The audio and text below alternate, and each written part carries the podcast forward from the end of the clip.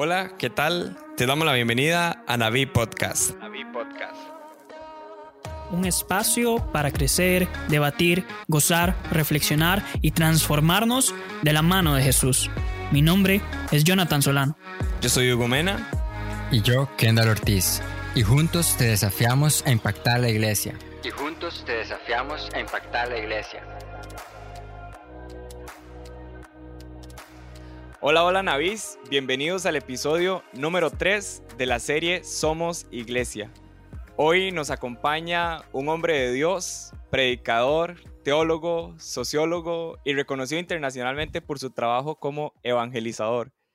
Para nosotros es un honor que nos acompañe hoy David Bisonó en Navi Podcast. Bienvenido David, ¿cómo estás? Hey, bienvenido mi gente, God bless, yo lo bendiga a todos. Eh, yo uh, accedí al podcast porque pensaba que era David Podcast, pero ahora... so, no, es Navi. Yo, dije un, un, podcast con mi nombre, claro que voy a estar, voy a participar. bueno, así empezamos con David. Sí, sí. sí, sí. Da David, bueno, yo, yo personalmente sí... Eh, he seguido mucho como la trayectoria, consumo mucho su contenido. Si está en algún otro podcast, voy y lo escucho. Y, y, y me he dado cuenta que es una persona muy alegre, que, que, que es muy espontánea y, y, también muy humilde. Entonces, para nosotros, nuevamente es un honor que estés hoy acá. Y también mis hermanos, Kendall y Jonathan, ¿cómo están? Todo bien, gracias a Dios, súper emocionado, feliz, agradecido con Dios por pues hoy tener acá a nuestro hermano David que vamos a tener una conversación súper interesante, un diálogo pues muy ameno, muy abierto también y sobre todo eh, pues de importancia para los que están escuchando. Estamos en este bloque Somos Iglesia, ¿verdad? Y vamos a continuar pues metiendo ahí el dedo en, en la llaga y hablando de, de, muchos temas que a veces nos incomodan, pero que a pesar de todo es bueno que empecemos como iglesia a trabajar en cada uno de ellos. Kendall. Amén, amén. Yo súper bien, súper emocionado realmente este, de estar aquí con David. Debo confesar que soy súper fan de, de, David. de hecho, lo, lo conocí fan, por... Fan, sí, sí, sí. De hecho, lo, lo, conocí por un video donde este, predicaba eh, con Joan Sánchez. Eh, ah, ¿verdad? Sí, luego Joan. Sí, Ajá, sí. Y, y, y, ya ahí me puse así como loco a buscar contenido de David porque me gustaba mucho el estilo de predicación y todo, y me hice súper sí, fan. You know. El you know. el flow. Ajá, ajá. Entonces, súper feliz de tenerte aquí. Cool, cool. La verdad que súper contento estar aquí con ustedes y, y, orando que este tiempo, ¿verdad? Unido sea un tiempo de bendición y un tiempo que, que nos rete, ¿no? A repensar la palabra Amén. de Dios y repensar lo que significa amar a Dios, seguir a Dios y comunicar a Dios. Yo creo que estas, estas, este tipo de um, conversaciones es sumamente Ajá. importante en nuestra iglesia. Uh, no siempre eh, tenemos que... Um, eh, how you say agree? Tenemos que estar de acuerdo unos con sí. los otros, ¿no? Yeah. Creo Sí. que la, la iglesia es eso, ¿no? Es, es hablar, conversar, es eh, exponer nuestras ideas y Ujú. sin temor a, a ser rechazados o a ser excluidos porque no pensamos como los demás, ¿no? Sino eh, tener un espacio donde podemos hablar y, y esperar una respuesta en cambio. Y a veces, um, lamentablemente, ese no es el caso, ¿verdad? De, si no hablamos como hablan los demás, si no pensamos como piensan los demás, si no hacemos lo que hacen los demás, entonces no podemos ser parte del club, ¿no? Eh, parece, parece un club, a veces cuando yo, yo digo que los, los clubs, ¿no? Tienen eh, reglas, ¿no? Como no, no hagas pipí en la piscina, ¿verdad? Cosas así, ¿no? Como que, you know, like, y siendo que tú pagas tu cuota mensual y no hagas lo que, no te, eres parte del club. El momento que se, se te escapa algo en la piscina, ya, te, te sacan, ¿no? Y you're like, ah, pero, yo- pero yo tengo un año aquí, a mí nunca se me escapó, ¿qué pasó?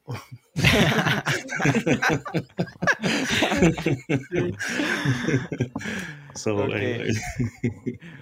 Ok, ok. David, yo quiero que, que al iniciar este, este episodio nos, nos cuentes un poco so- sobre, sobre su vida, que nos cuentes quién es David, ¿verdad? Que, para que nuestra comunidad, eh, que tal vez si algunos no, no te conocen, que, que, que empiecen a conectar con, contigo. Y, a mí me llama, también tengo una, una pregunta ahí como personal, es que.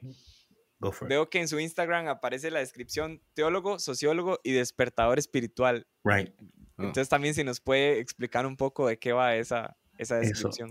Bueno, sabes que mi vida en su totalidad es producto del poder de Dios. Es producto de la, del, del propósito de Dios, ¿verdad? Y muchos de nosotros, hasta que no entendemos eso, estamos viviendo una vida para la cual Dios nunca quiso para nosotros. Yo creo que muchos de nosotros tenemos eh, problemas descubriendo, o sea, quién soy, dónde pertenezco. Am, y muchas veces estamos buscando un lugar donde pertenecemos, ¿verdad? O sea, sen- sentirnos pertenecidos. Es algo interesante porque Efesios en el capítulo 1, versículo 3 en adelante, dice que antes de la creación del mundo, así dice Efesios, esto para mí es interesante porque nosotros a veces pensamos en la creación del hombre y la mujer y solo hablamos de- del Génesis, ¿no? Pero Efesios dice que antes de la creación del mundo, ya Dios nos había elegido en Cristo y nos había bendecido con toda clase de bendición espiritual para que seamos santos en su presencia, ¿no? Ujú. Pero cuando pienso en eso, yo pienso que, o sea, antes de que Dios creara el mundo, antes de que Dios colocara una estrella en el cielo, antes de que Dios llenara los peces, um, el mar de peces, ya Dios nos había elegido. Y nos había elegido y nos había, dice la palabra que nos había bendecido con toda bendición espiritual. O sea, antes de Ujú. que Dios creara algo, ya nosotros éramos su todo. Wow. right? Y yo creo que, you know, yo pienso en eso, digo, "Man, ¿por qué me costó tanto entender? O sea, ¿por qué nadie nunca me dijo eso? Right? O sea, entramos a la iglesia y lo primero que te dicen es lo que no tienes que hacer. Y es interesante porque cuando yo leo Génesis, así no fue que Dios interactuó con Adán y Eva. Adán y Eva le dijo, mira, sean fructíferos, you know, a poder, autoridad. Y luego al final, ah, mira, just I forgot, eh, hay dos árboles que no pueden comer. Do you know what I'm saying? Entonces yo creo que um, para mí fue como tan interesante mi, eh, uh, yo descubrir a Dios Ujú. en mis propios términos. Porque a mí nunca nadie me dijo cómo leer la Biblia, nunca nadie me dijo, yo tuve un encuentro bien fuerte con el Señor. Eh, yo vivía totalmente, ¿verdad?, en las calles, vendiendo droga, usando drogas. eh, o sea, una vida, una vida callejera, producto de una, de, de- de una familia disfuncional, ¿verdad? O sea, no tenía una, una figura paterna, right? Ujú. Y yo creo que muchos de nosotros en nuestra sociedad sufrimos y vemos una sociedad eh, sin, ¿verdad? Con, con la falta de, esa- de, de- de- de una figura paterna, ¿verdad? Que nos ayude, especialmente a los, a los hombres, ¿no? Que nos ayude a, a, man, cómo, cómo se ama correctamente a la mujer, ¿verdad? Cómo se respeta, cómo se honra. Eso, ah, lamentablemente, muchos de nosotros no lo aprendimos, o sea, no lo aprendimos correctamente, lo aprendimos luego, ¿verdad? Y luego, y digo todo eso porque conforme yo iba entendiendo a Dios y leyendo la palabra de Dios, me di cuenta que, que yo escuchaba a la gente hablando de Dios y yo decía, man, lo que yo estoy leyendo en la Biblia y lo que me están diciendo como que no, no concuerda. Sí. You know what I'm saying? Yo decía, man, están hablando bonito, pero no me están hablando del Dios que estoy buscando. Y yo creo que um, el problema ahí es que conocemos una versión de Dios, pero no a Dios mismo. Conocemos la versión que nos presentan de Dios. ¿verdad? Entonces, eh, es, entonces vivimos de acuerdo a la versión que conocemos, ¿verdad? O sea, por poco hasta nos convertimos en, en um, idólatras, ¿verdad? Porque estamos adorando una versión de un Dios que no es el Dios verdadero. Y claro, esto no es porque, o sea, la gente te da lo que tiene. ¿Mm? O sea, yo, no, yo nunca vi estas personas que me estaban hablando con una mala intención. Ellos me estaban comunicando lo que ellos creían que era Dios. Pero yo decía, man, lo que yo escucho y lo que yo leo, como que no me, it doesn't match, no, no concuerda. Entonces, eh, yo empecé, fue algo interesante para mí, porque la primera vez que yo serví un retiro, que fue en el Bronx, allá en, en New York, yo me acuerdo que yo llegué al, al retiro, ¿verdad? Me, me invitaron a servir y yo en mi mente digo, bueno, yo voy a ir a la cocina porque ahí es donde la gente empieza a servir en la cocina, ¿verdad? Y me acuerdo que yo llegué al retiro y habían unas mesas bien grandes, ¿no? Y, y- y yo fui temprano, yo eh, limpié el piso, barrí todo, o sea, puse las mesas, eh, partí el pan, puse el café, o sea, todo. Yo estaba como tan contento de servir al Señor y quería dar lo mejor de mí a Dios, ¿no? Y la gente llega después al retiro, los servidores, y dijeron, oye, pero todo está hecho, ¿quién lo hizo? Y una gente, me acuerdo, me mira y dice, aquel loco que está allá. O sea, él vino solo aquí, puso, o sea, porque yo tenía una pasión por servir a Dios, ¿no? Y no conocía a Dios, pero, pero sabía como que este era mi lugar. Y digo esto porque en ese retiro yo empecé a hablar con los jóvenes y descubrí eh, que, que, que, los jóvenes ah, querían conocer a Dios, pero, pero querían conocer a un Dios que no solamente exigía de ellos, ¿verdad? Porque la gracia exige, ¿verdad? O sea, así fue con María en Lucas capítulo 1, cuando el ángel la visita y le habla y, y le dice, mira, vas a quedar embarazada y le da, pero luego eh, la gracia exige una respuesta de nosotros. María tuvo que responder a esa gracia, ¿no? Pero ya la gracia habitaba en ella. Entonces la gracia la había capacitado para ella poder responder. entonces me di cuenta en ese retiro como que yo, Dios me había dado una gracia para yo comunicar su palabra de una manera que el joven podía entenderla, aplicarla, vivirla, ¿verdad? Y también poder también eh, luego hablar a otras personas. So ahí me di cuenta como que, oh, wow, you know, tengo, tengo, ah, o sea, yo, yo tengo una, una facilidad de, de, de, expresar estas cosas. Um, entonces la parte del despertador espiritual es ahí, es, es, es como mi vida em, es guiada a despertar en las personas lo que ya existe en ellos. O sea, no es porque el ángel no le dijo a María, algo que iba a recibir, sino le, le, le dijo algo, algo que ya tenía. Igual con Gedeón, ¿verdad? En jueces capítulo 6. Cuando el ángel dice a Gedeón, eh, ve con la fuerza que tienes. Él no le dijo, eh, oye, te voy a dar fuerza para que vayas. Si no le dijo, le voy a dar la fuerza de Sansón. No, no, igual, no le dijo, él ve con la fuerza que tienes. O sea, ya él tenía la fuerza. Igual le pasó a Moisés, ¿no? En Éxodo capítulo 14, cuando, él, cuando están en el Mar Rojo y, y uh, Dios le dice a Moisés, oye, ¿por qué sigues clamando a mí? Levanta el bastón y parte el mar en dos. Le dice a Moisés que lo O sea, no le dice a Moisés, levante el bastón y yo lo voy a partir. Le dice, no, no, tú levanta el bastón, el bastón y tú parte el mar en dos. O sea, ya, ya Moisés tenía todo lo que necesitaba para poder cruzar el mar, pero no lo sabía. Entonces, yo entiendo que cada quien ya posee todo lo que necesita, porque Dios, o sea, si yo digo que tú no tienes lo que necesitas, entonces le, le, estoy creando a Dios un despropósito. O sea, Dios nos ha creado perfectamente, right? O sea, ya tenemos todo lo que necesitamos. Entonces, mi objetivo es decirte, mira, tú tienes esto. And you're like, oh man, and oh, what? What? El tiempo estuvo frente a mí, ¿no? Exacto, exacto, exacto. Um, pero también he aprendido, uh, por ejemplo, um, algo para mí que es interesantísimo cuando leemos um, el camino de Maús, ¿verdad? Donde Jesús se le aparece a los, a los, a los discípulos, ¿verdad? Y ellos um, estaban, tan, estaban tan decaídos que no le conocían. Y Jesús hace algo tan y tan precioso aquí que yo creo que, que viene el caso de lo que estamos hablando. Jesús no apresura la revelación. Eh, y, o sea, Jesús no, no está, no quiere que ellos lo, lo vean por verlo. Ellos quieren que le, le, conozcan al caminar con ellos. Por eso él, él caminó con ellos, leyó la palabra, comió con ellos, ¿verdad?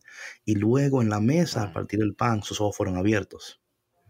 Y luego dijeron ellos, con razón, nuestro corazón ardía cuando él caminaba con nosotros, right?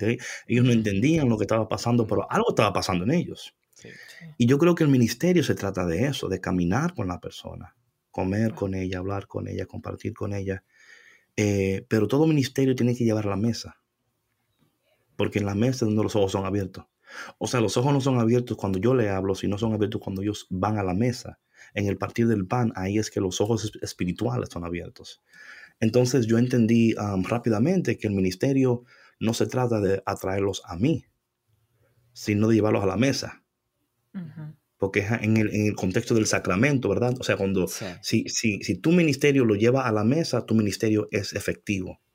Si tu ministerio lo lleva hacia ti, entonces no lo es. O sea, has corrompido, ¿verdad? Lo que Dios, lo que Dios desde el principio, porque, y, y vivimos en un contexto, nos damos cuenta, por ejemplo, donde eh, preferimos, preferimos las plataformas sociales que la, y digitales que la plataforma del poder de Dios. right? O sea, yo, yo, yo utilizo las plataformas digitales para expresar lo que recibo en la plataforma del poder de Dios. Wow. Oh, Right? So, cuando, yo, cuando esa es mi plataforma, entonces yo puedo utilizar sabiamente lo- los- las redes sociales. Pero si yo dependo de las redes para yo adquirir poder o adquirir fama o crecimiento o whatever that is, ¿no? Entonces ahí hay un problema, ¿verdad? Porque estamos corrompiendo, ¿verdad? Y Dios es tan bueno, Dios es tan bueno, porque Él es así, ¿no? Eh, me acuerdo en números cuando eh, Dios le habla a Moisés y le dice, Moisés, habla de la roca. Y Moisés estaba tan, tan enojado con el pueblo de Dios que en vez de hablarle a la roca, le pega. Right? No le habla, le pega, ¿verdad? ah, Eh, pero agua salió todavía. Right? O sea, eh, él hizo lo que Dios no le dijo que hiciera y como quiera salió agua. Y aún así sí. pasó. Right? O sea, y pasa igual. O sea, porque sale agua no quiere decir que lo que yo hice está bien.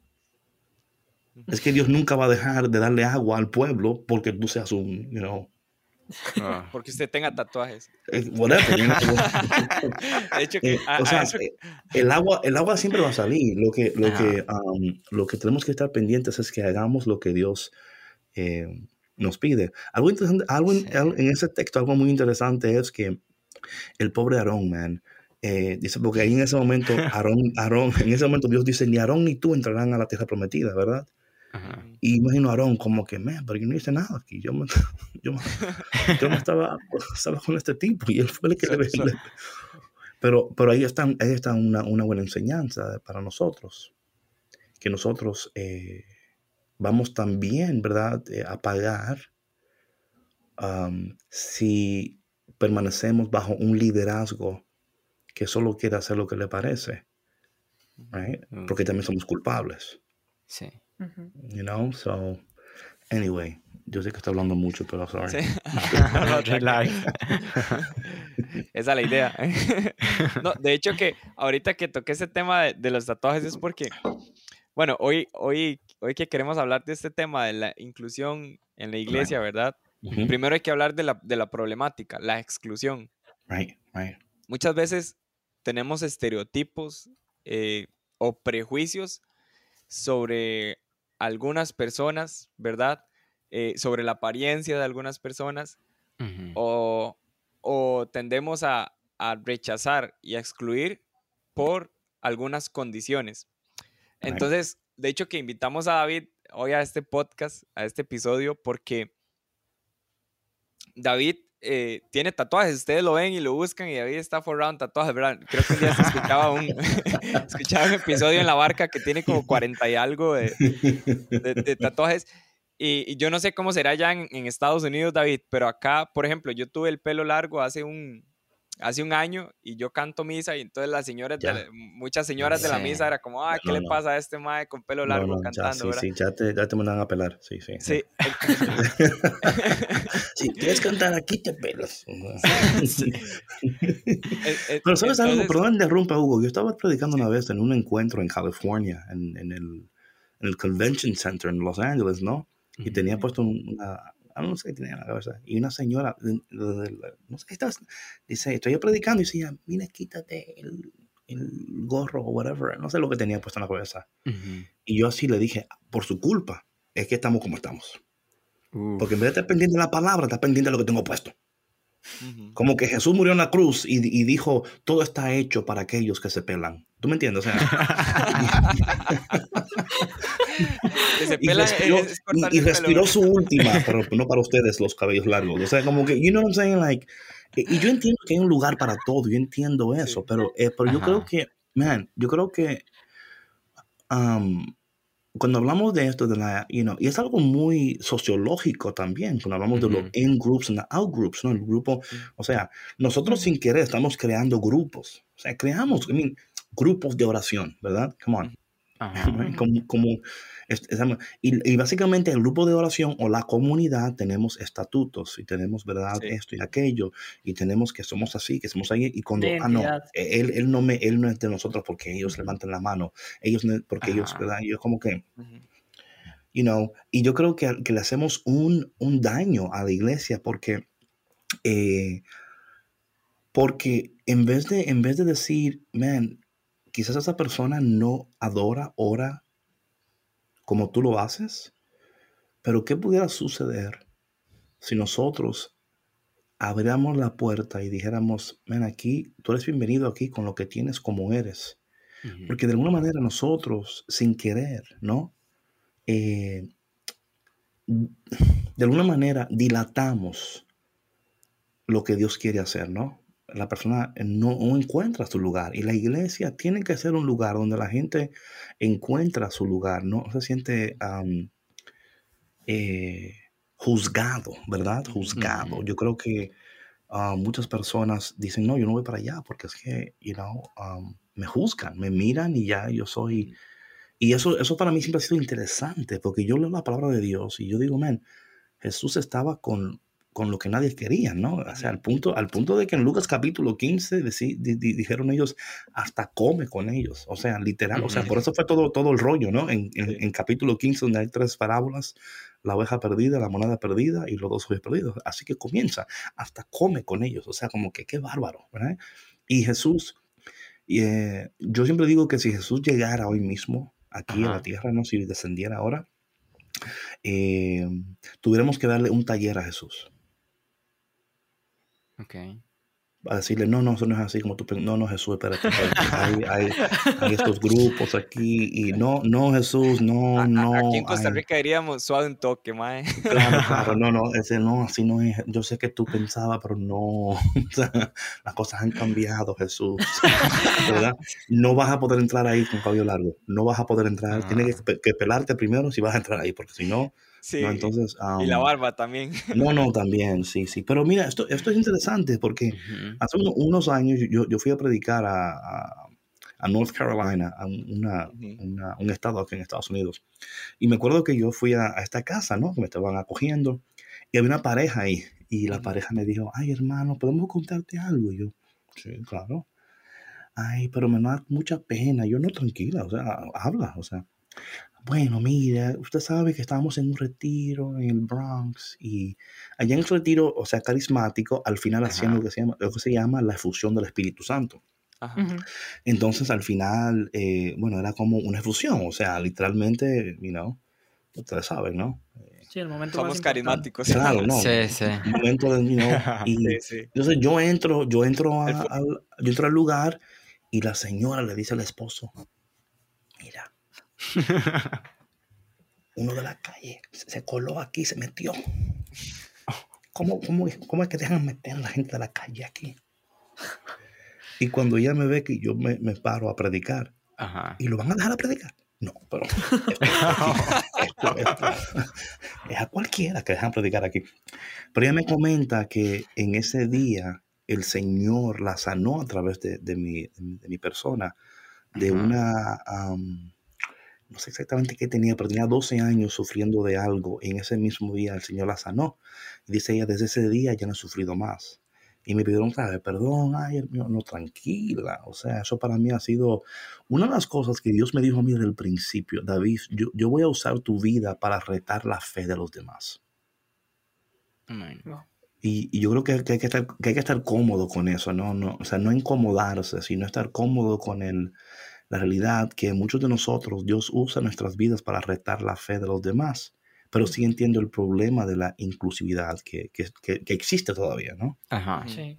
sí. yo creo que en ese, en ese aspecto el ejemplo de Jesús es muy claro. Eh, de hecho, lo, lo, vemos, no sé si has visto eh, la serie The Chosen, David. Eh, ahí uno lo puede ver súper gráfico, ¿verdad? Porque, porque muchas veces, pues está en la palabra, está escrito ahí en la palabra, y creo que como, como cristianos muchas veces como que tenemos este, como esta tendencia a volver la mirada a otro lado, o sea, ahí está, ahí está todo lo que Jesús hizo, cómo él actuó, pero sin embargo queremos voltear la mirada hacia otro lado porque eso no nos, no nos agrada y nos reta la fe, o sea, Jesús lo que hizo fue retarnos la fe, se la retó a los fariseos en aquel entonces. Ahí la palabra incomoda. Incomoda, y, y, entonces creo que, que nosotros deberíamos adoptar más como esta tranquilidad de, incomodar a los demás cuando hacemos cosas diferentes. De hecho, estaba leyendo un libro que es de la vida de San Francisco Javier, que se llama El Oriente en Llamas. Y él cuando se topa con San Ignacio de Loyola, San Ignacio de Loyola le dice algo muy, muy eh, poderoso y le dice que el, el, el mundo no ha cambiado mucho en, con respecto al tiempo de Jesús. Siempre que alguien llegue y hable del mensaje de Jesús. Lo más apegado posible, va a ser rechazado, va a ser odiado, va a ser eh, juzgado, va a ser intimidado inclusive por las autoridades, por los que se creen más, por los que están apegados a ciertas...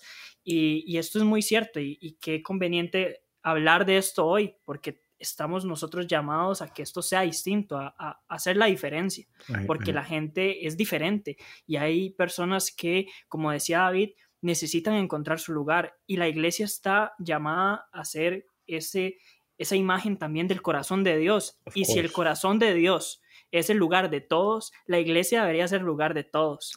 Entonces, ahí tenemos que trabajar muchísimo, siento yo. y también, por ejemplo, tenemos... Eh Hmm, ¿Cómo digo esto? También hay, por ejemplo, cuando hablamos del, del clero también, ¿verdad? Eh, eso es otro tema, ¿verdad? Eh, muchas veces eh, tenemos, y por favor, o sea, yo amo a los sacerdotes, ¿verdad? Yo lo, o sea, sabemos nosotros sin duda alguna, ¿verdad? Que, que son necesarios, o sea, sumamente necesarios.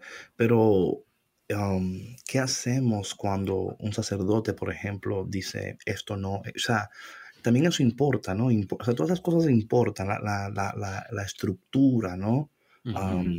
Es parte del problema también, ¿verdad? O sea, hay, hay iglesias, parroquias que, que, no permiten, o sea, varias cosas que... Y, y, yo creo que si queremos seguir viendo la iglesia crecer y, y, ser de bendición para los demás, o sea, nosotros no podemos elegir a quién vamos a bendecir. No podemos tomar, porque la, es la palabra misma que Dios no hace distinción, ¿verdad? Dios, no distingue, Dios no dice, bueno, a este sí, a este no. O sea, Dios, le, o sea, Dios abre sus puertas y, nos da acceso a Él. Y yo creo que la iglesia tiene que... y, yo, o sea, entre todas las cosas podemos ver cambios. yo lo veo, por ejemplo, yo, a mí ahora me invitan a lugares donde antes no me invitaban, ¿verdad? Eh, porque dicen, bueno, caramba, el tipo es un poco diferente, pero sabe lo que está diciendo, vamos a invitarlo, ¿no? vamos a invitar al barbudo tatuado, pero sí, No, porque lo que pasa es que, que si tú me ves y me conoces más allá, yo no soy lo que tú ves. O sea, si tú me das una oportunidad, si hablas conmigo, dices, oh, man, pero he's mad cool. O sea, el tipo no, no, no tiene ningún tipo de carácter, es muy abierto.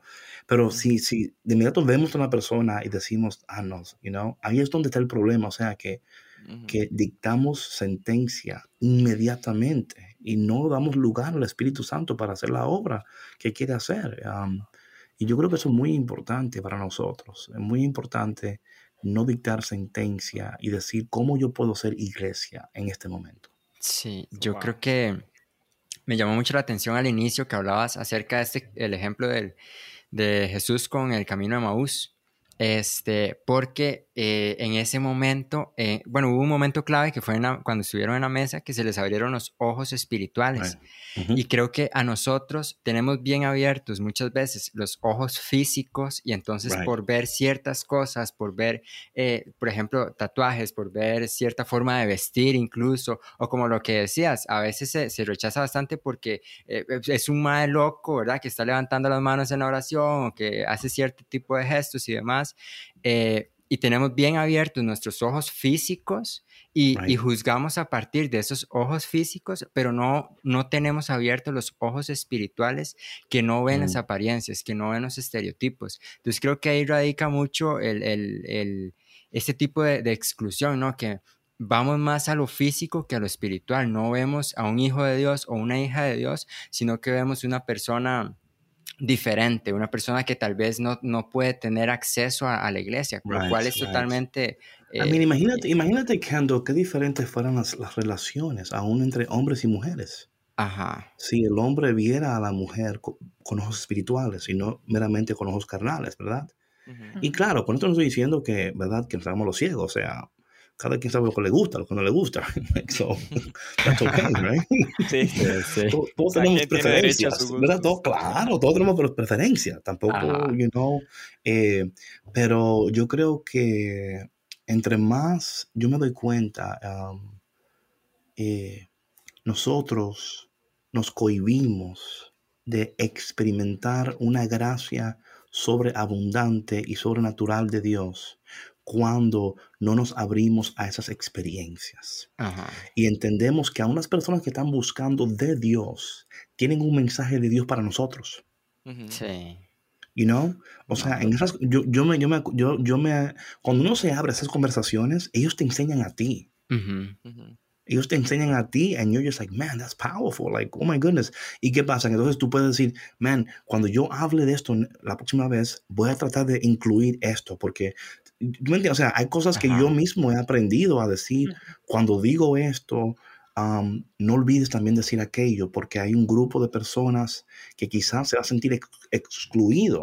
Un Sí. ejemplo, yo no puedo decir, o sea, un ejemplo que ha pasado con gente que se me han, se me han you know, no sé si me, me estoy adelantando, pero por ejemplo, eh, que hablan a las mujeres casadas, por ejemplo, los hombres casados, pero también ahí hay gente soltera, hay gente divorciada en un congreso. Entonces, el Sí. casado está contento, ¿verdad? Ay, pero, you know what I'm saying? Está, ay, qué bueno, qué bonito. Pero entonces el que está divorciado, el que está soltero, dice, oye, este tipo no me dijo nada a mí, o sea, ¿a qué vine aquí? A perder el En ese tiempo. Porque- momento es donde saca el celular y empieza No, no, ahí es donde a empieza a decir, Instagram.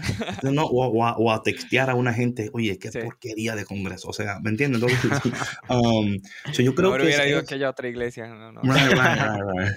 Pero tener muy pendiente en cómo hablamos y, y cómo nos comunicamos y decir, cuando digo esto, ¿estoy incluyendo a todo el mundo? ¿Estoy excluyendo a alguien?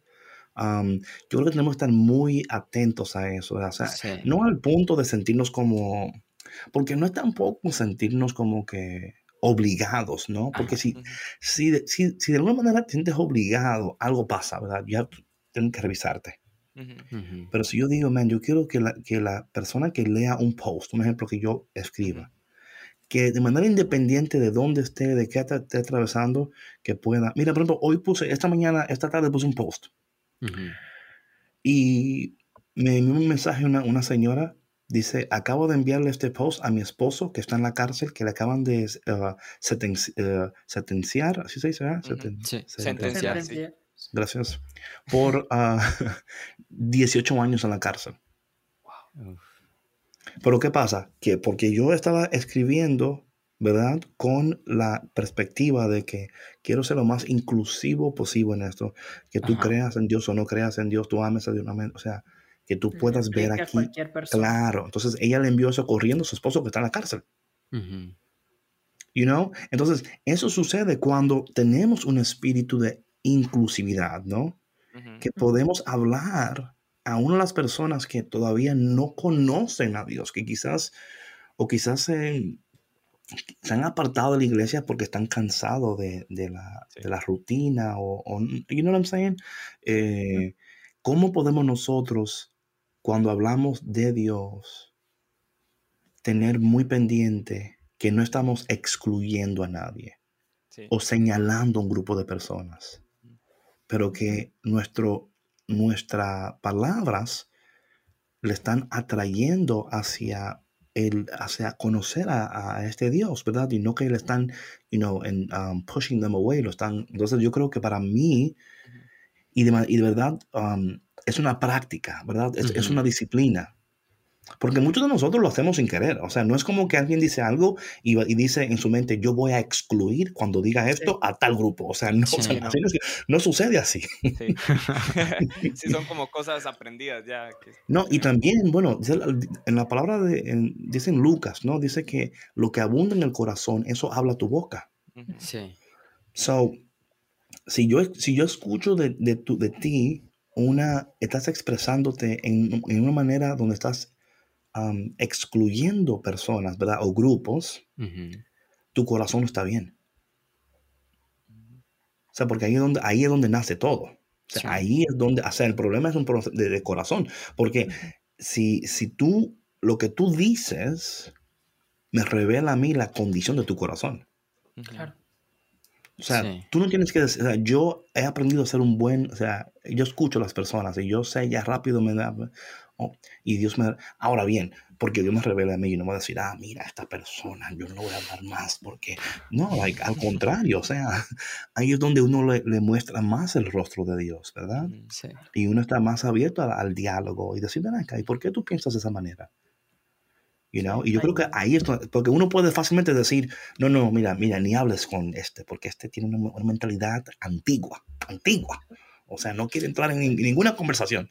Ajá. Y hay gente que son así, que usted no puede hablarle porque, o sea, pero am, cuando tu vida da evidencia visible del poder de Dios, da am, una evidencia visible de la- del amor de Dios, ¿verdad? Y la gracia de Dios y su misericordia, la gente está ma- más, apta a hablar y a tener conversaciones porque dicen. "Man, esta persona no me va a juzgar, me va a escuchar, right? Ujú. So, yo creo que no solamente es hablar de una iglesia de inclusividad, es cuestionarnos nosotros mismos.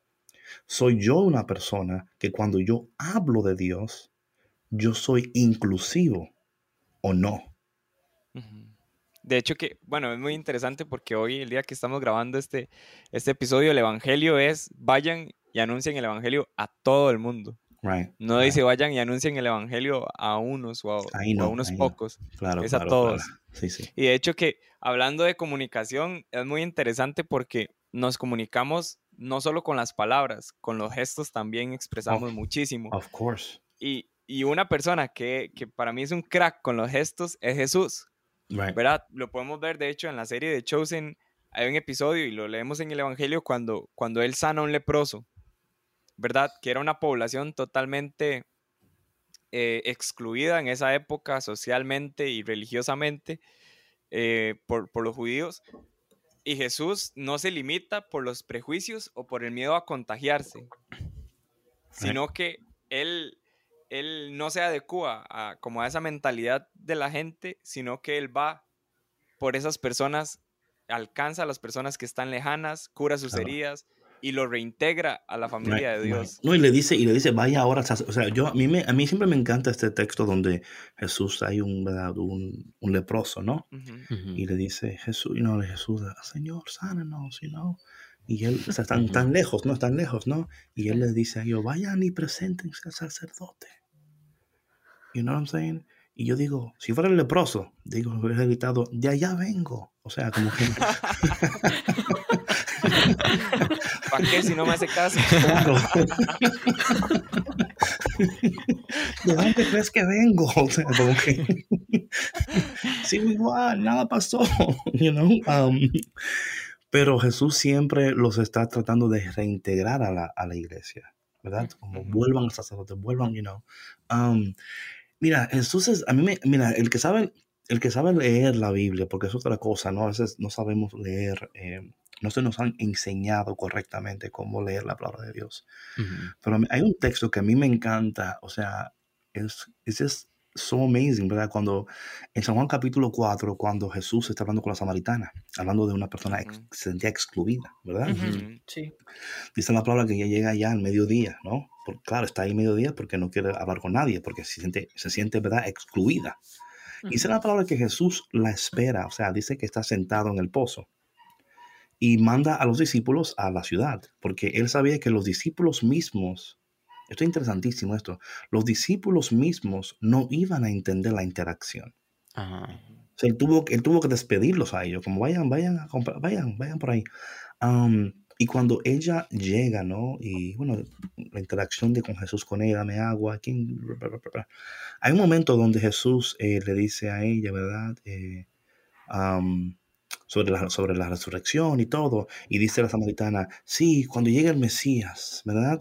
Él nos va a revelar toda verdad y pa, pa, pa. Y luego Jesús, you know, me imagino a Jesús con un micrófono en ese momento. Y dice ella, cuando llegue el Señor, Él nos va a revelar todo, qué sé yo. Y Jesús, ese soy yo. Like,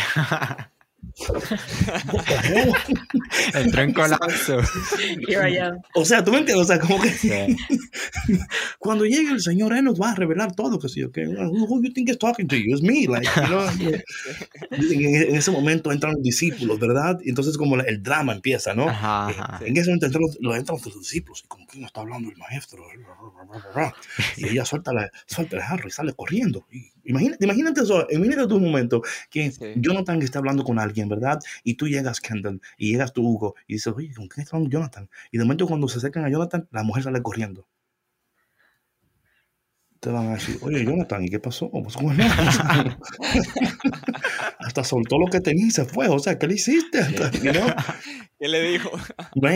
Y llega un momento que los discípulos, eh, you know, esto es interesantísimo, porque mira lo que puede pasar si nosotros abrazamos a los que se sienten excluidos. Esto es poderosísimo.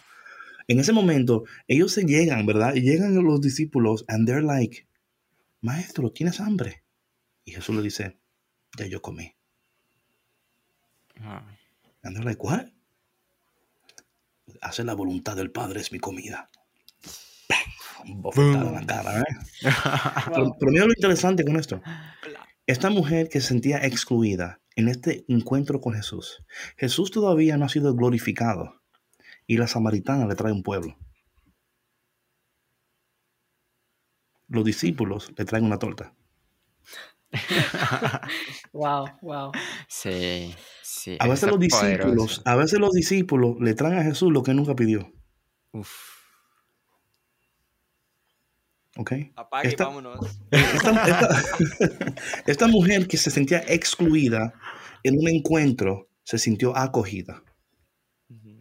Y no solo acogida, se sintió entendida. Se, Sí. se sintió amada. Wow. Porque Jesús le dijo a ella, ella dijo, yo quiero esa agua. ¿Verdad? Del versículo eh, 15, me parece, de, de- de San Juan. Versículos 15. sí. 15, sí. Ujú. Yo quiero de esa agua. Pero luego dice, para yo no tener que volver más al pozo. Entonces, eh, entendemos ahí claramente que ella no entendió la revelación. Lo que ella entendió fue que si acepto esta agua, mi vida se hace más fácil. No tengo que volver al, al pozo, you know? Ujú. Pero Jesús le dice a ella, bueno, si quieres el agua, tráeme a tu esposo. She's like, damn.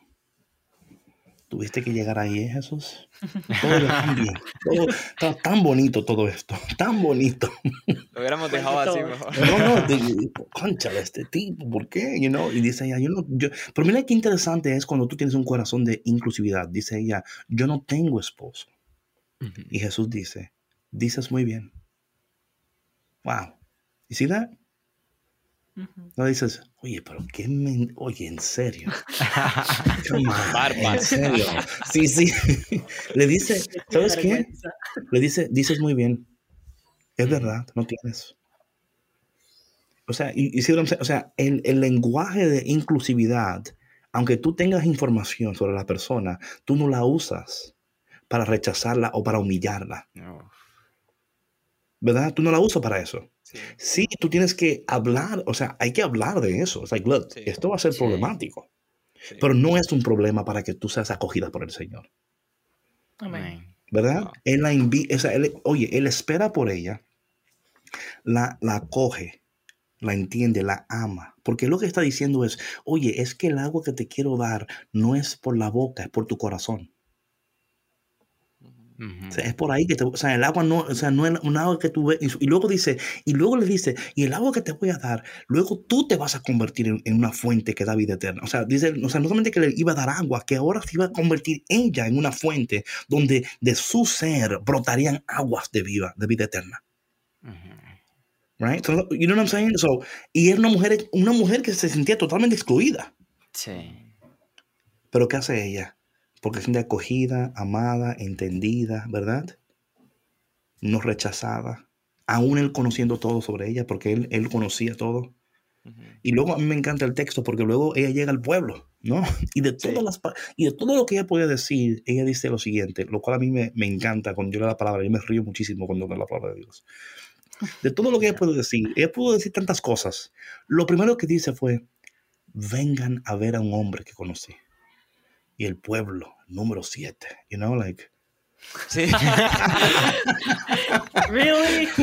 Otra vez la uno. el- Ay, en serio. O sea, la dejamos sola y ya tiene otro. O sea, como que- Ma- Manda huevo. Oh, man, esta tipa no entiendo. No, a ver, ¿a cuál, ¿de cuál de ustedes fue que se la quitó? Porque dice aquí que tenía, el que tiene ahora tampoco lo... So, lo. Pero, pero me encanta como ella se siente tan incluida que no tiene miedo de hablar ya. Ajá. Sí. ¿Sí me explico? O sea, ella no, ella no entra con temor. Vengan a ver un hombre que yo conocí, que me ha dicho todo lo que yo... Y luego dice ella, ¿será, ¿será el Mesías? O sea, ella todavía no, no tenía claridad de quién era Jesús, pero sí le trajo un pueblo. Nosotros no tenemos que tener todas las respuestas, pero sí necesitamos la revelación. Ah. Ella tuvo una revelación, no tuvo la respuesta. Pero la revelación fue, fue suficiente para ella sentirse acogida, incluida, right? y le trajo un pueblo al Señor. Eso es lo que hace la inclusividad, que las personas se sienten acogidas, incluidas, amadas, aceptadas. Y luego cuando esa persona eh, es, mira, esas personas son las personas que van a traer esa nueva generación a la iglesia. Sí. Son, son esas personas, ¿eh? No, no son los que están en la iglesia. Son los que están fuera de la iglesia, que están totalmente aisladas, excluidas. Esas son las personas que van a traer una nueva generación a la iglesia, un nuevo sentir, un nuevo, una nueva vibración a la iglesia, ¿no? Como una nueva, a new heartbeat. Va a decir, cara, Sí. E- esas personas son, porque va a decir, ¿qué? ¿Y a ti te aceptaron? A mí, a mí, ma- pues, a mí mejor, más fácil, porque si tú que eres peor que yo, ace- te aceptaron a ti, ¿no? O sea, me, Sí. Sí, sí. Sí, y creo yo que- creo que eso es lo que, lo que no entendemos. Que estamos buscando la solución entre nosotros mismos, Ajá. cuando la solución está afuera de nosotros. Fuera. En la periferia, que es lo que dice el Papa. Ahí es que está. No, ahí es que está. Ahí es que está. Exacto. Ahí es donde tenemos que estar. Ahí, ahí es donde está. Y esa persona en ese pueblo va a traer el pueblo. Tú no lo vas a traer, yo tampoco lo voy a traer. Sí. Son Qué ellos. poderoso, qué poderoso. Yo creo que esto que algo que dijo David se me quedó ahorita muy muy clavado y era como eh, esta mujer que era excluida, que era desechada por la sociedad, Ujú. el Señor la toma y le dice vas a ser fuente de vida. O sea, cómo Dios toma lo Right. que es desechado Of y lo course. convierte en algo que es útil y con propósito. Y cuando las Ajá. personas descubren un propósito, como lo descubrió David en aquel momento de su Right. vida, él entiende todo y su vida cambia y se transforma y empieza también a traer a todo un pueblo, ¿verdad? Y creo que dentro de estas personas excluidas hay muchas, hay Sí. muchos. Hoy podemos hablar de, eh, de personas pues con preferencias sexuales distintas, Claro. eh, podemos hablar de personas que pues han pasado por un tipo de divorcio, ¿verdad? Eh, personas que viven en una unión distinta, eh, personas pues que tienen eh, pues adicciones incluso. Right, right. Y cómo, cómo, cómo vos lo ves, Sí. tal vez, eh, David, eh, con respecto a todas estas poblaciones, cómo, cómo nosotros deberíamos, pues, acercarnos, cómo incluirlas, eh, cómo también poder hacer lo mismo que Jesús hizo con, con todos ellos. Mira, yo creo que el primer detalle es no convertir a las personas en proyectos. Uf. Eso es lo primero. right? O sea, por eso es que, mira, a mí la palabra evangelización yo no la uso mucho, no me gusta mucho. Porque ya como que, you know, yo voy a... y- Yo me acuerdo que yo antes decía, yo voy a llevar a Cristo a las naciones, right? Así como muy... Y un día estaba yo orando y el Señor me dice a mí, so, tú me vas a llevar a mí a las naciones. Qué bonito. tú me llevas a mí a donde yo ya tu- estuve por miles y millones de años. You know, you know, o sea, es quitarnos de, de nuestra mente que nosotros somos los que hacen. You know what I'm saying? Like, Ajá. Sí. that's so right. Um, mira, em, yo me acuerdo, yo estaba en Puerto Rico una, una vez haciendo un, un taller para líderes, ¿no? Y estaban, estaban los muchachos full, like, fire, no fire. Estaban like, man, yo quiero Dice uno, David, yo quiero, yo tengo un deseo de hacer estas cosas grandes para Dios. Era como las 10 de la noche, 11 de la noche. Digo, ¿en serio? Sí, sí.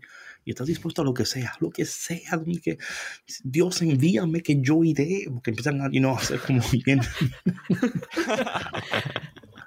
Entonces yo le digo, ok, ok, ok.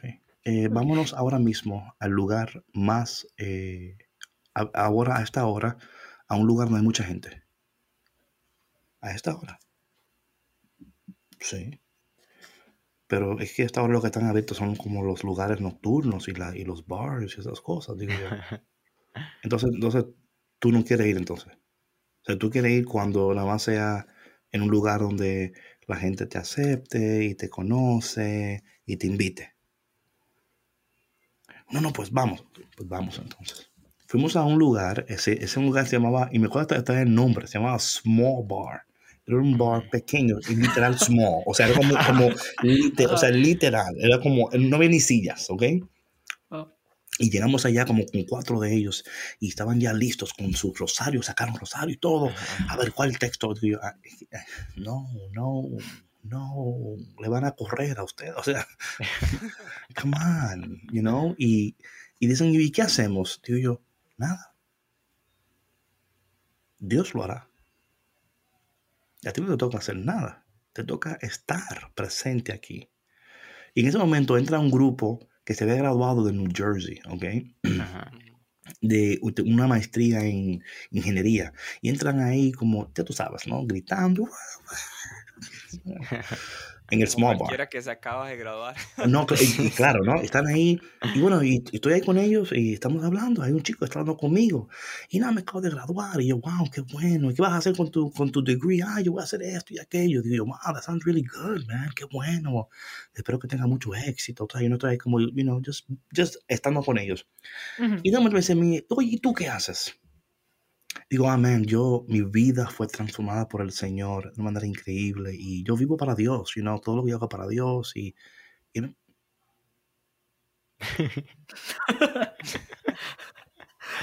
What? Sí, sí, you know, yo, verdad, man, que te digo, sin Dios yo no fuera nada, man. So, estoy tan contento contigo que tú estés graduado, qué bueno, you know, y, no, no, no, no, espera, espera, espera, espera. Hablamos de ti ahora. ¿Qué, ¿Qué es lo que tú haces de nuevo? Y yo, de momento él me dice, oye, ¿puedo hablar contigo de un pronto? Yo, sí, sí. Y él me acerca y me dice, mire, yo tengo mucho tiempo que yo quiero serle fiel a Dios. O sea, y no puedo. Y empecé a hablar con él y, you know, ahí. Y el muchacho, el, el muchacho dijo, oye, dice, man, yo quiero seguir hablando contigo.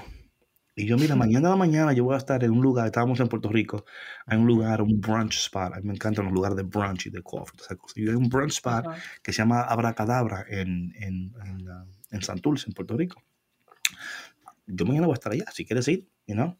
Oye, el, este hombre llegó con 10 personas más. Y, le, y desde que entró por la puerta, dijo David, por favor, dile a ellos lo que tú me dijiste a mí ayer. Y hasta este día, él me sigue todavía en las redes sociales. Y yo lo veo lo que está haciendo y yo, oh man, qué bueno. You know, you know, él, él trajo al pueblo porque se sintió incluido en un lugar que nunca esperaba que Dios lo estaba esperando. ser inclusivo significa que nosotros tenemos que ser iglesia donde quiera que estemos. Ajá. O sea, eh, eh, yo, no, yo no creo en convertir a la gente en proyectos, porque eso de, o sea, I don't like it. O sea, y digo, hay un propósito con todo, pero para mí, eh, y de nuevo, hay que ser también, ¿verdad? juicioso, ¿verdad? O sea, si tú eres un alcohólico, por ejemplo, tú no puedes estar en un bar porque ¿de qué te sirve, verdad? O sea, you know, um, pero ser inclusivo significa no esperar que ellos vengan a la iglesia para escuchar de Dios. nosotros tenemos que, tenemos que orar y decir, bueno, ¿cómo, you know, what does that look like? O sea, ¿cómo se ve eso en mi vida personalmente ahora? ¿Qué, dónde yo puedo ser Dios para las personas? ¿En qué lugar? Eh, en, mi escuela, en mi trabajo, sea, ¿dónde yo puedo ser Dios para alguien? ¿verdad? ¿Dó- ¿Dónde yo, dó- o sea, ¿Cómo yo puedo se- hacer que alguien se sienta in- incluido? Por ejemplo, cuando estoy así con una persona y, y alguien dice una mala palabra, you know, yo no me escandalizo. Ujú. Porque yo decía muchísimas malas palabras antes. O sea, yo era experto en malas palabras. ¿verdad? you know, y, y esto es interesante porque cuando hablamos de esto, por ejemplo, yo nunca le pedí al Señor, Señor, por el poder del Espíritu Santo, transforma mis labios para que yo pueda solamente. No. ¿Sabes por qué? Porque yo entendí que lo que habita en tu corazón, eso habla tu boca. Yeah. El momento que yo inundé mi corazón de la palabra de Dios, mi boca solamente podía hablar lo que en mi corazón existía. O sea, yo- o sea, yo no tengo que decirme, yo no voy a decir malas palabras, porque es que, o sea, cuando tu corazón está inundado de la palabra de Dios, tu, tu boca va a hablar lo que hay en tu corazón. Sí. Eso es bíblico, eso es así. Sí. Entonces yo creo que, que para mí ser una iglesia inclusiva nos va a retar a asegurar que cu- cuando hablamos no estamos excluyendo, pero que también nos estamos siendo disponibles para ser Dios en lugares que personas no esperan encontrar a Dios. Ujú. Ujú. You know? Y cuando hablamos, por ejemplo, de personas que tienen em, atracción al, al- al mismo, al mismo sexo, por ejemplo, ¿verdad? O sea, Ujú. man, ¿qui- ¿quién soy yo? ¿Ok? Para decirle a una persona, mira, es que, oye, es que Dios a nosotros no nos cambió diciéndonos lo que no teníamos que hacer. Nos cambió porque nos sentimos amados por Él. Y en ese amor cambiamos. Porque Dios nos acepta tal cual so- somos. Luego el amor de Dios, ¿verdad? Nos, nos constriñe por dentro. Y dices, man, es que cómo es posible que yo... Y eso es un proceso. Cada persona está en un proceso. O sea, yo no puedo gobernar el proceso del otro. Porque yo no soy Dios. Ahora, si tú estás incómodo con el proceso de otra persona, cuestiónate a ti mismo. ¿Por qué te incomoda eso? Right? Um, mi hija, por mucho tiempo, ella pensó que tenía atracción, no sé, a, a a- a mujeres, por ejemplo. Ujú. Ella se sintió y ella, y ella decía, y ella y yo. Es que a mí me preocupa eso, porque, óyeme, ¿quién puede detener la mano de Dios? Nobody, right? Ajá. Ujú. So, mi- en mi proceso con mi hija, la amé. Y somos los mejores amigos. Y luego se dio cuenta que, man, you know what, I'm wrong. I was like, oh, y, pu- y mira lo que yo hice. Oh, okay, you're wrong. Why do you think you're wrong? ¿Por qué tú crees que está mal lo que estás haciendo? O sea, no como que estoy mal. Claro que estás mal. Impía. Tienes razón en lo que dices. ¿Verdad? Con razón. No, like, no, no, preguntarle, ¿y por qué tú crees que está mal eso? Porque, o sea, yo- o sea, yo no, mi, mi propósito no es que yo esté bien. Ujú. Eso no importa si tú crees que estoy bien. ¿Por qué tú crees que está mal eso? O sea, aprender, porque el diálogo es importante. O sea, ¿qué te llevó a ti a entender que estaba mal eso? Sí, aprender también- cómo a escuchar. Porque ahí aprendo yo Ajá. también. Sí. Si yo aprendo su proceso y también estoy siendo ¿verdad? empático con ella, ¿verdad? Total. Y yo creo que eso me ayuda a mí a entender mejor por qué ella estaba procesando. Y entonces le ayuda a ella a verme a mí como un padre que también, a pesar de lo que ella haga, diga, vaya, que también la va a amar, la va a aceptar sin condiciones. Porque así mismo es el Amén. padre con nosotros. Amén. Amén. Totalmente. De hecho, que hay tres para- palabras claves que, que resaltan hoy en este episodio es amor, misericordia y empatía. Ajá. Y me decirte que yo en, la- en el esqueo de empatía yo era un menos 10. No, yo también. No, no, yo, mira, yo, yo, era, yo, era, Hater. yo, era, yo era simpático, o sea, yo era simp- pero no empático. Ajá. O sea, yo puedo decir, ah, qué pena. Mm. Pero, porque la empatía no es, o sea, yo puedo tener simpatía, decir, ah, mira, caramba, que la empatía es, es literalmente, o sea, yo siempre digo que la simpatía es ver un- una gente en un hoyo metido y tú verlo en el hoyo y decirle, caramba, mira, voy a orar por ti, Ajá. eh, tranquilo, Eh, Ujú. tírale, tírale con fuerzas, que tú vas a, de un día vas a salir de ese hoyo. La empatía es tú tirarte al hoyo con la persona, ¿verdad? Y, y, Ujú. y- y sufrir lo que sufren y sentir lo que sienten.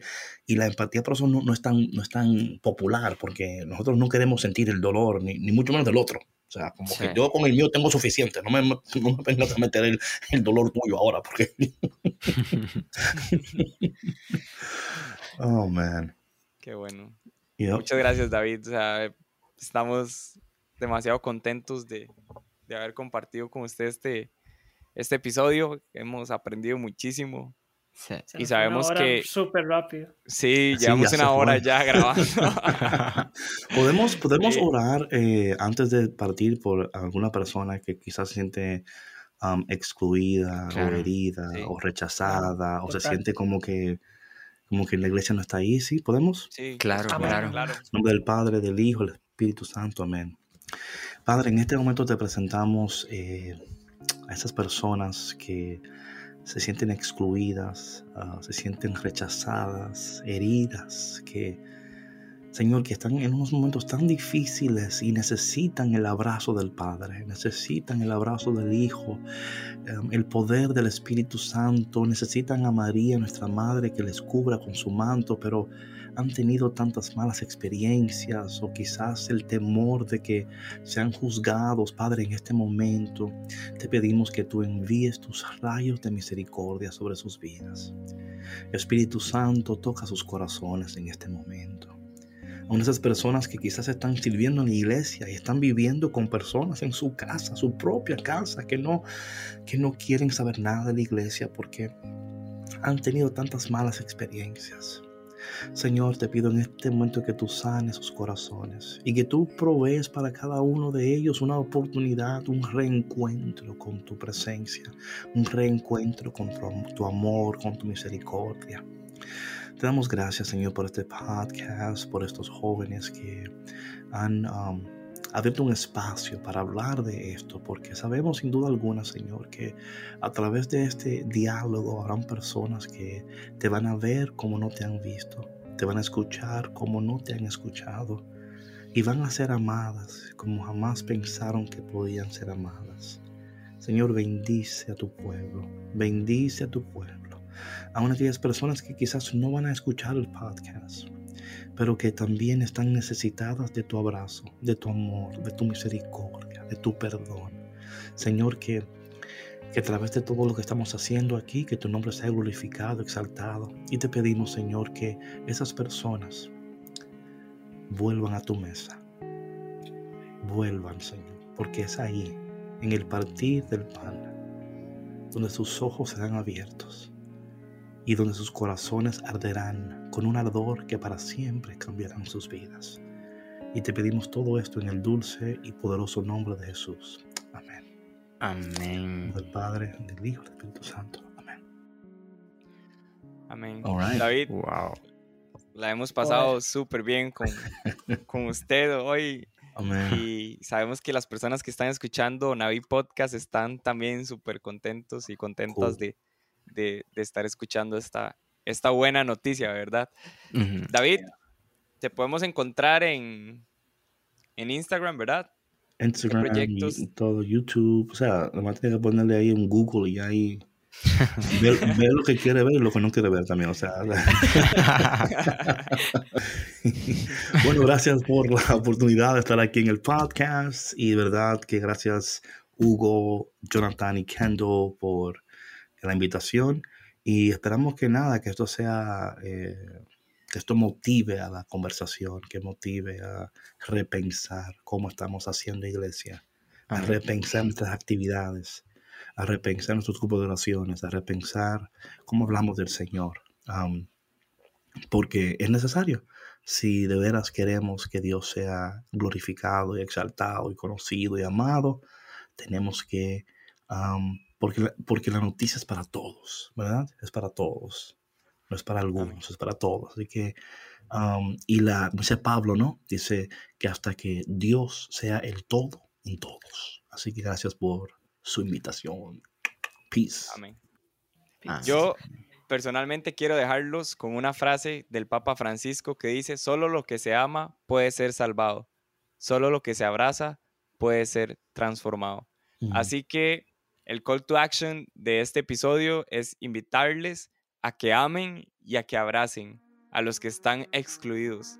A las personas que usted alguna vez cree que ha excluido, abrácelos, ámelos y recuerden que nosotros también les amamos. Muchas gracias por estar aquí. Que Dios los bendiga.